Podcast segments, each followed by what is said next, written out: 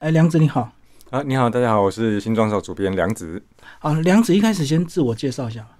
哦，大家好，我是新装少主编梁子，就是我们在前年二零二零年的时候创办了新装骚这本地方刊物，然后我们也同时有经营粉钻，不过我们还是以一个纸本的策展的方式在经营这个地方志地方刊物，然后希望让大家可以更认识新北市新庄这个地方。嗯，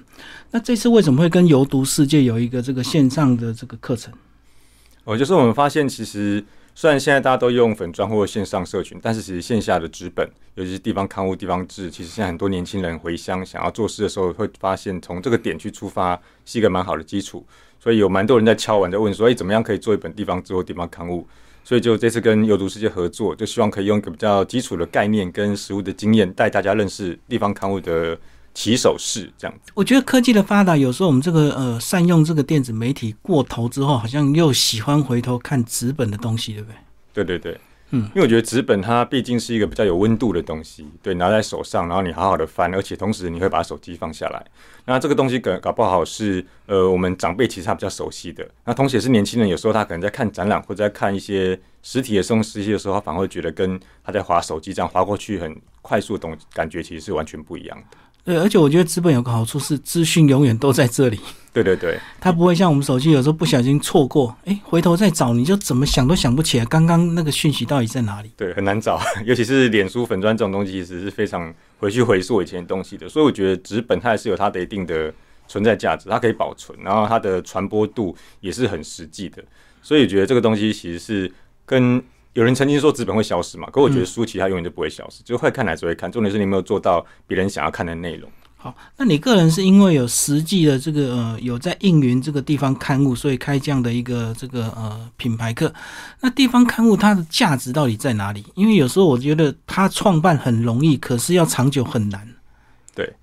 我觉得就跟所有的商品或是知识传达一样，就是。呃，以前可能在做地方刊物，大家想到是公家机关，然后就是在介绍他的政绩。可是像我自己本身是新庄人，可是我在新庄住了三四十年，可能我完全不知道新庄的文化跟历史。然后我也没有一个点，比如说区公所、图书馆这种地方，其实你也很难去了解说新庄以前是什么地方，新庄以前是河港。所以我觉得是透过这样一个媒介，比如说我们现在是透过线上贩售，还有在全新庄的咖啡店，所以你有可能进咖啡店喝咖啡，你就顺手拿起来看。所以经透过这样的方式，它反而会变成是一个比较容易让喜欢看书的人、喜欢译文的人去。发现哎，形状有这样特色，有这样的刊物，然后反而在这样子的同台间会产生一种话题，然后进而他可能会就会追踪我们的粉钻，所以反而是跟传统纯粹用粉钻去推，会有一种不太一样的感受。你是喜欢这个纸本的内容跟温度，再去追踪我们，然后去了解我们做的事情。嗯，所以它创刊容易是只要地方有心人士，大家凑一凑就可以来做，可是很难维持，是因为他们没有找到商业模式嘛，或者是找到一些什么长期的经营之道？对，我觉得地方志的确怕不。太可能是全商业的模式经营，因为它可能就经营一个地方，所以你可能大部分只能卖到这个地方的人，对，所以会买书的人就本本来就少了，所以会买呃会进而去消费的人可能又只剩下铁粉，所以它其实要整个来看，就是你要怎么用品牌看这件事情。比如说你是卖卤肉饭的，可是你可能盈利不是来卤肉饭，可是来自于其他的小菜，嗯，我觉得概念是一样。所以像我们后来有开始办一些课程讲座，然后还有跟一个地方的一些特色店家开始做联名，然后我们自己有一些文创商品。还有我们自己会也会开始帮别人做地方刊物的指导，或者参与一些政府的计划，所以它其实是用一个品牌的概念，让透过刊物这个点，让大家知道说，哦，我们会做知识的梳理，我们会做内容的呈现，然后进而去找我们做其他这个地方创生类可以做的事情。所以他的心态是不是应该先从公益出发，带入商业才能够长久？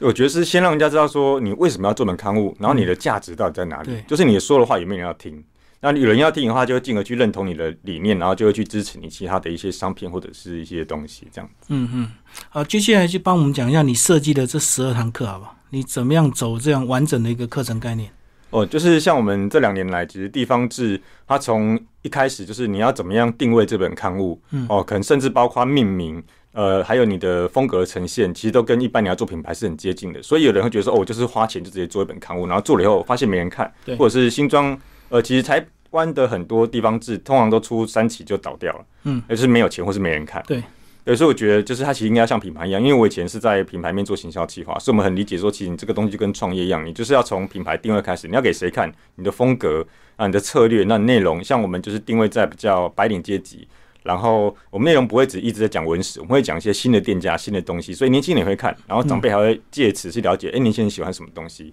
所以我们新的、旧的都介绍。那再就是，其实他也会牵扯到，比如说你要办地方刊物的时候。会有一些遇到一些人的问题，还有一些资金的问题。像我自己也其实是在产业界工作，所以我不知道呃做地方自己有哪些资源可以去找一些补助或这些计划可以申请。那我是进来以后才发现，哎，其实这政府对这方面有蛮多的澳元的，所以就是开始借由这个比较打基础的概念去分享这十二堂课，然后用文章的方式让大家可能可以回溯，然后要找资料的时候也比较简单。嗯。而且你课程其实还是有分层次，如果说你更深入的话，还有这个线下的实体课程可以跟你做讨论的。对对对，我们希望说，其实大家做这个东西一开始就是有兴趣想做，接下来你一定遇到很多问题，不管是你是正在做还是想要做。所以，我们这次课程是希望说，你可能呃买了，然后阅读文章后有些想法，我们还有另外更积极的是，可以跟我们跟我这边直接做线下的对谈，或者是线上的聊天。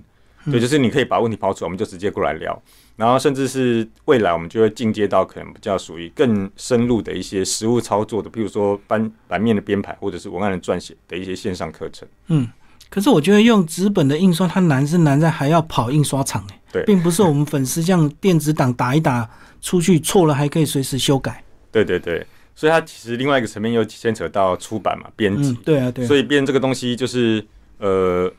会有很多层面的食物需要经营，就是不是大家想的可能只是钱丢下去就好了，就是它你包含了从前面的企划到采访到撰稿到后面的编排，甚至到出版以后的推广，其实每一个层面都是整体来看，就是你要怎么样做地方志或者是地方品牌的概念去呈现。嗯，所以其实每个小地方都有它的故事，对不对？对对对，绝对不缺题材，只是你有没有挖掘出来。对，或者是你很多事情你可能习以为常，可是它背后有很多故事。对。像我们我自己另外一个反正叫做地方有本小刊物，我觉得是每个地方都应该可以有自己的一本小刊物，诉说自己的故事。那它可能定位跟面向会不太一样，因为每个地方都有自己深厚的纹理跟背后可以去呃去挖掘的东西，只是我们现在很难去知道。那你不知道的话，你就对于这个地方或是你的家乡，其实就不会有认同感。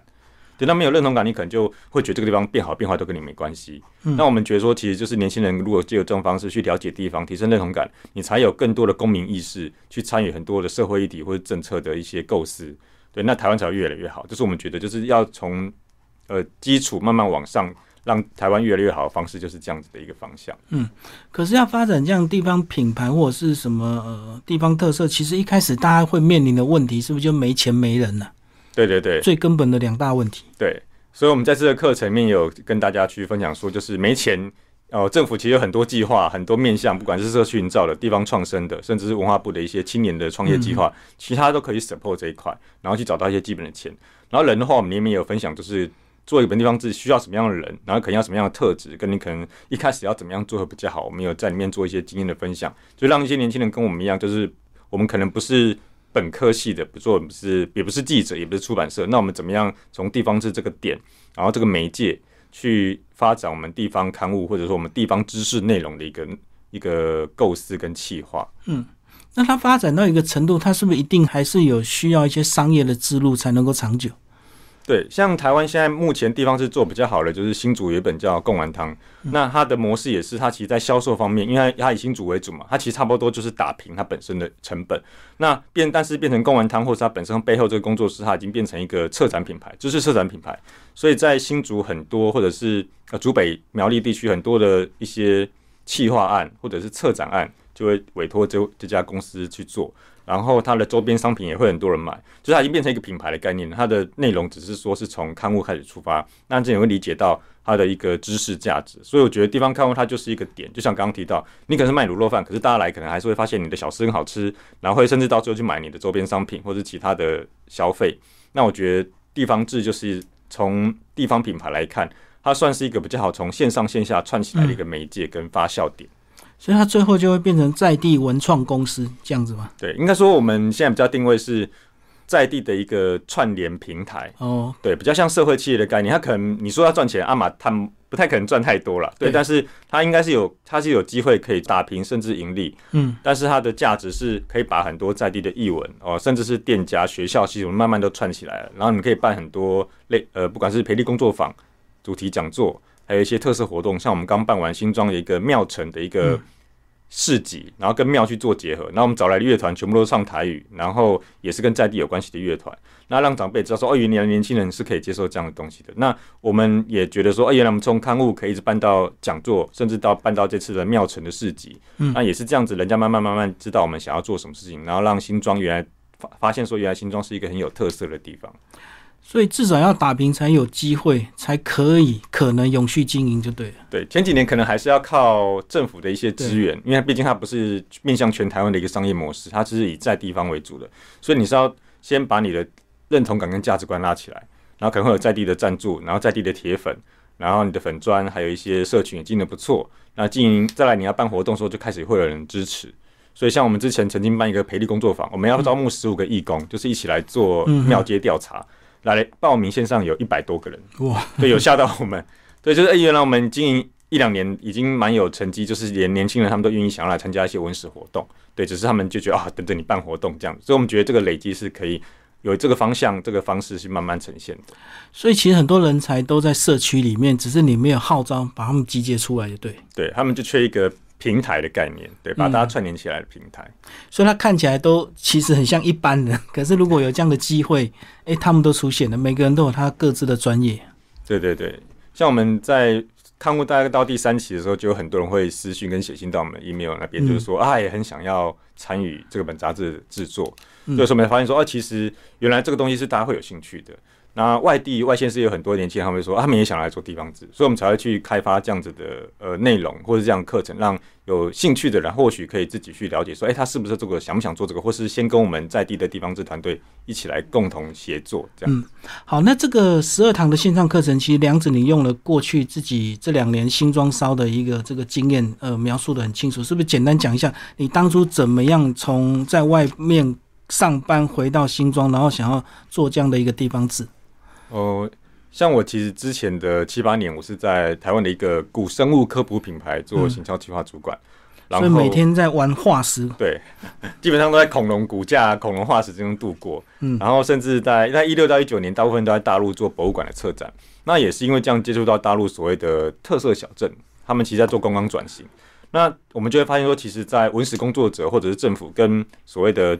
民众消费之间还是一个很大的断层，尤其是大陆。那反过来，我们台湾也是一样。我们其实呃，地方创生都是一些文史工作者或年轻人在做。可是像我们自己有一些行销经验、策展经验、品牌经验的人，可能大家都还是留在商业界。所以那时候就慢慢才产生这样念头。然后后来才决定说，就是离职，然后回来家乡。因为我发现我自己住了这么多年都不了解自己家乡。可是深入去挖以后，发现其实有很多文史工作者，很多内容在那边的，只是没有人把它转译出来。所以决定说，那我们就是来做这件事情。嗯，那在饿不死的前提下，我们就先从地方刊物开始试试看。然后目标是一个地方品牌的概念。所以这两年的执行方式，我们觉得是还蛮有成效的。就是像粉砖现在在已经快九千人了，然后我们的活动也陆续都办得不错，然后也获得好几次政府的一些补助计划。对，然后地方刊物现在发第六期，然后很多人都会写信来跟我们讲说，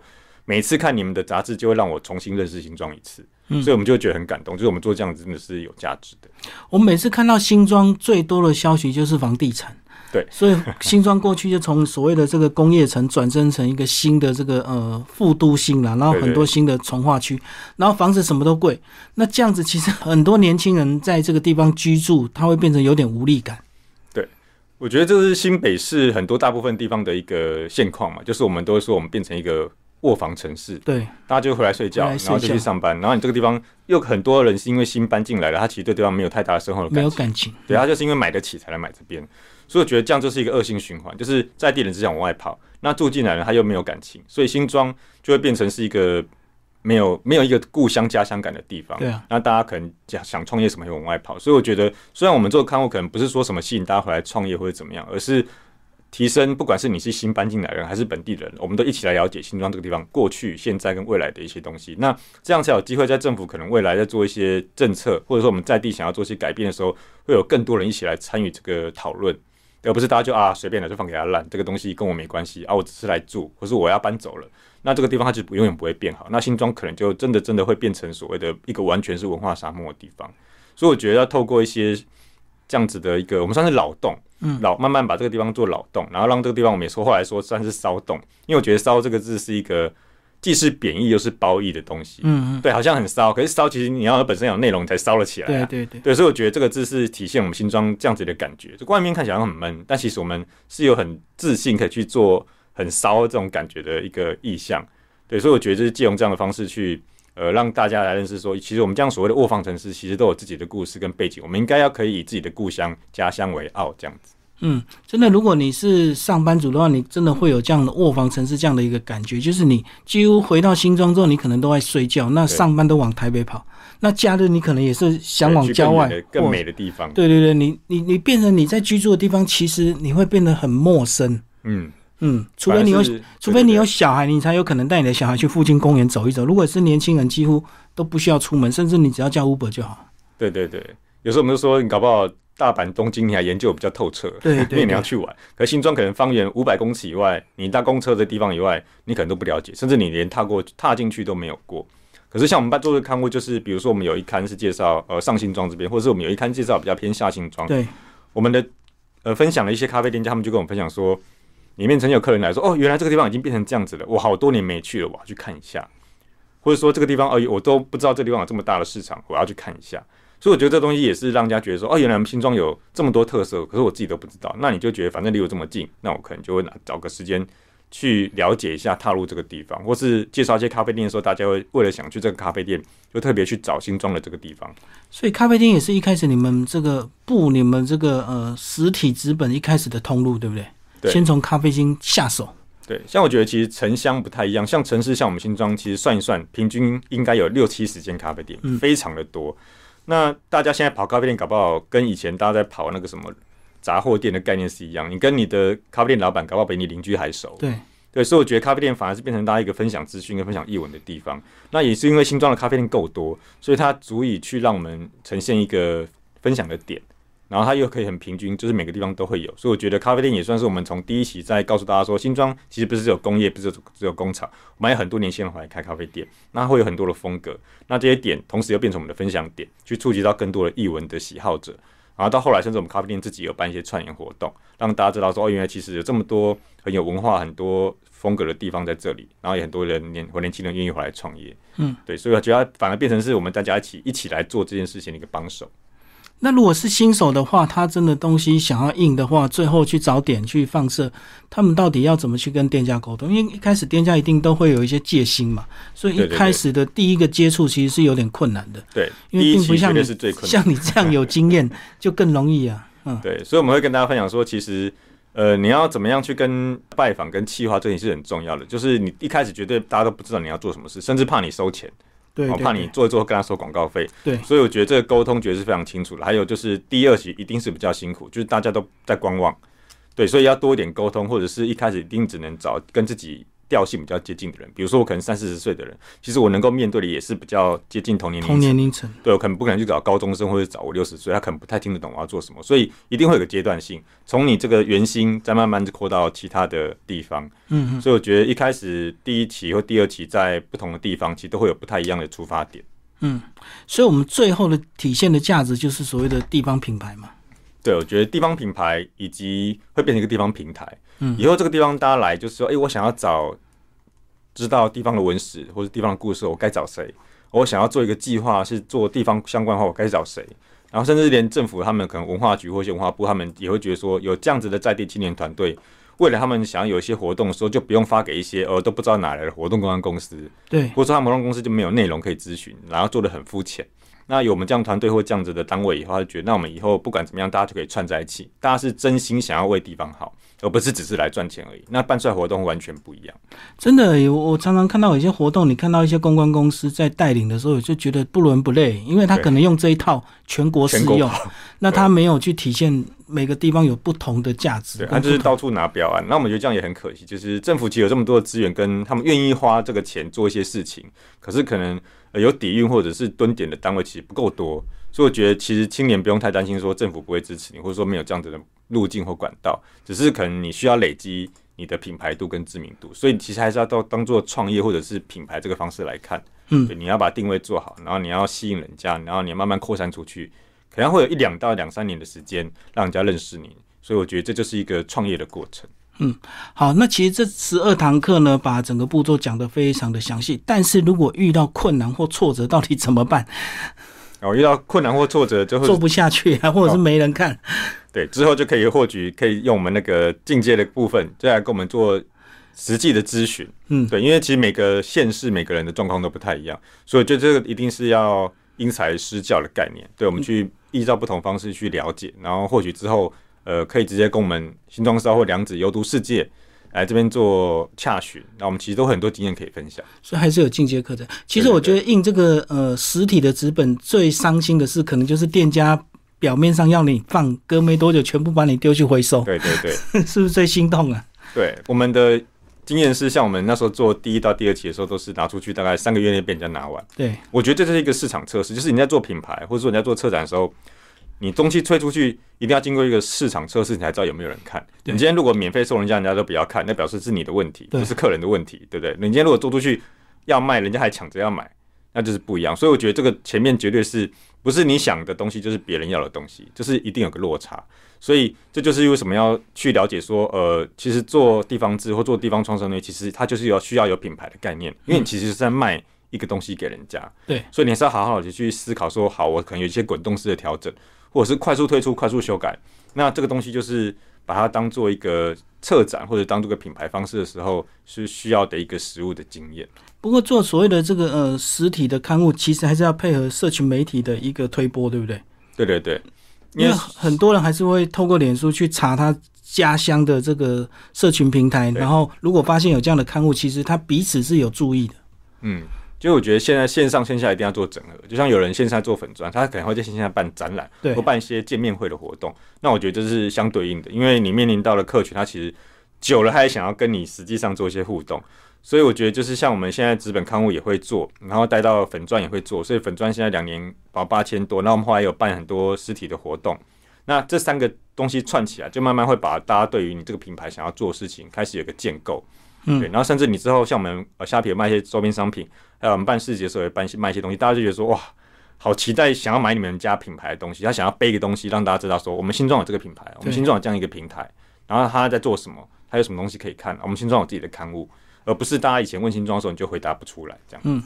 好，那其实你们有新装烧这样的一个呃社群粉砖了。对对对。哎，那刊登的东西到底要做一个什么样的一个区别？哪些东西适合放纸本？哪一些东西可以放在社群去 Po 文？我觉得我们现在新装烧的定位就是第一个是我们把会把固定把我们已经出刊的东西，慢慢的也是 Po 在粉砖上。嗯嗯。对，但是还是会做一些挑选。然后再是因为我们这出刊物的时候，因为版面有限。你会做一些取舍，有些东西觉得啊，就是放不进去，那你只能嗯比较可惜的拿掉。那东西可能你也拍照也收集了，它就比较适合放在电子档，对，放在社群上。像我们之前有一期想要做新旧，就是新的新装跟老的新装的新旧老照片的一个对比，可是，在版面上可能就是它占太多页了。但是我在粉砖就可以慢慢剖，哎，这条老街的新跟旧长什么样子？有没有找到老照片？然后下一条另外一条老街另外一个景，它的老照片跟新照片长什么样子？对，可是它是可以剖个十次的的那个，可是你在书上可能就是太占版面了，然后又内容又又太一致。可是在粉妆上，大家会期待你下一次又要剖新旧对照的这个东西。对，然后有些东西就是像我们呃新庄有个公车叫做二九九，嗯，二九九公车。它的班次非常的多，比捷运还要高。可是这个东西在反而很好玩的是，你在书上时候你就看到说，哦，对对对，我知道这个公车。可是我们一泼到脸书上，底下有一百多个回留言，是是，去分享说，哦，这班公车对。我记得我小时候的时候很多人都坐过，就对，对对对。然后它反而就是这个东西会勾起大家一些共同记忆的东西的时候，在脸书上就很容易产生一些互动，有互动感。对，好，最后一个问题，我们提到说，呃，做所谓的地方，不管是品牌或者是平台，那难免你会需要赞助。那如果赞助是一般商家就算了。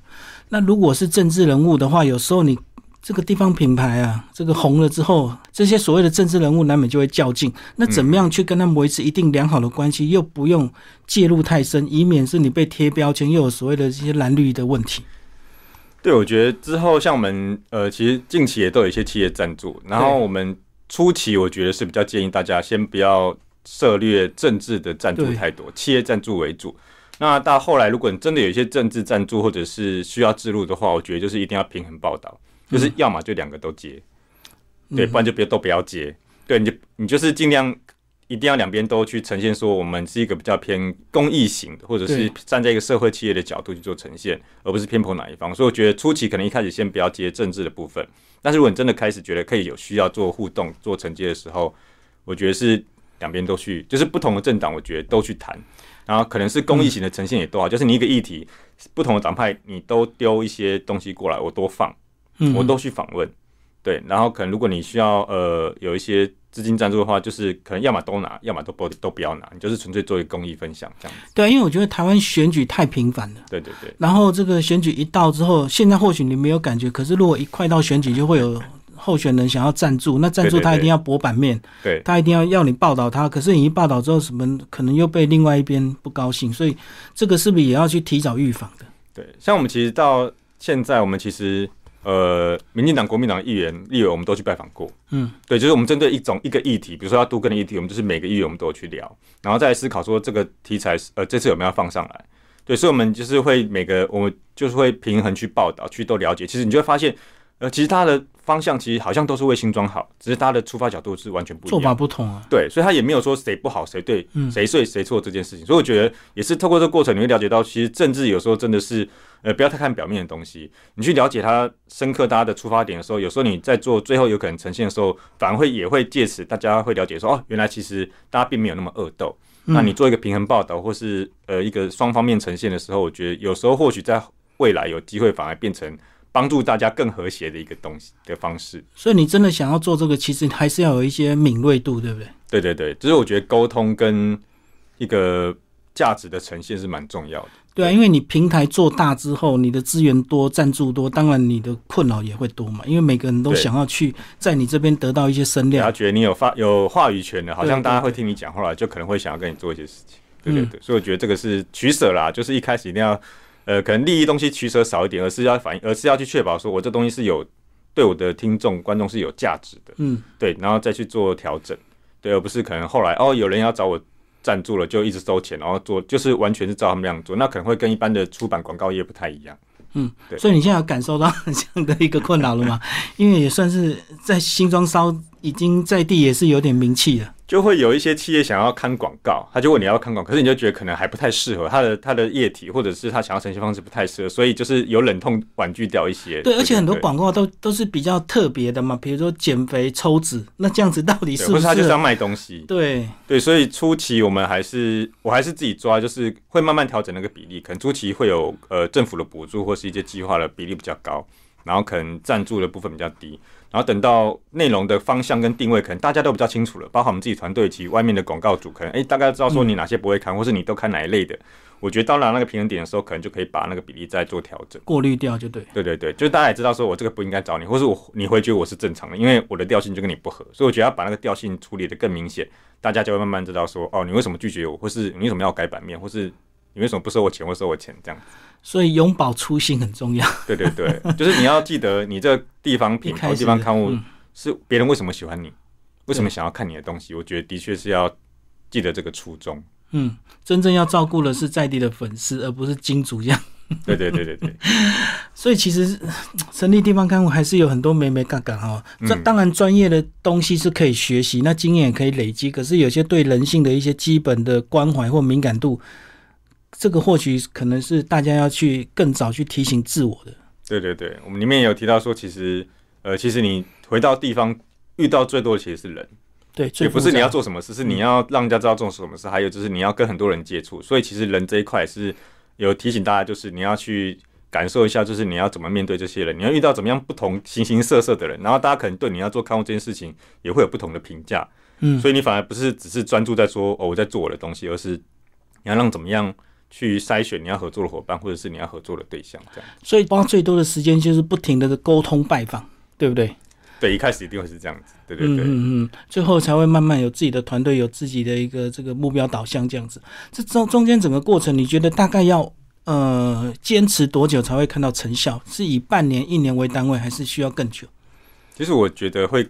倾向以会是以年的单位为主，嗯哼，对。然后以我们自己经验的话，其实大概都要三年才会一个真正的品牌效益出来，因为第一年大家在观望，看你。会活多久，你在什么做什么事，对对对。然后对第二年可能慢慢调整滚动式调整出来，你大概你的风格跟定位比较清楚了，然后开始呈现你的价值。哦，然后大家铁粉越来越多，那可能到第三年才会整个稳定下来。那你大概知道说，好，我就是往这个方向走，没错了。然后我也确定要继续这么做。然后大家地方也发现，好，你都蹲了两年了，第三年可能开始愿意跟你做合作，然后也比较认同你一些做法。对，所以到第三，然后呃，到第三年才有比较一个品牌性，才有比较有扩散出去的一个概念。嗯，好，今天非常谢谢梁子为我们介绍他的线上课程。好，谢谢。那谢谢。